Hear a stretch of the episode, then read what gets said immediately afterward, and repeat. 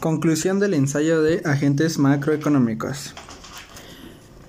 Eh, en mi opinión personal, los agentes macroeconómicos son algo muy importante para la economía de muchos países, ya que gracias a esos agentes o esos indicadores se puede determinar cuál es el Producto Interno Bruto de cada habitante.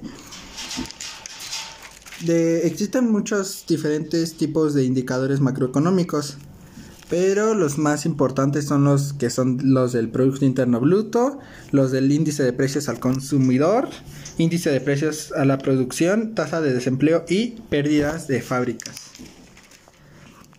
Eh,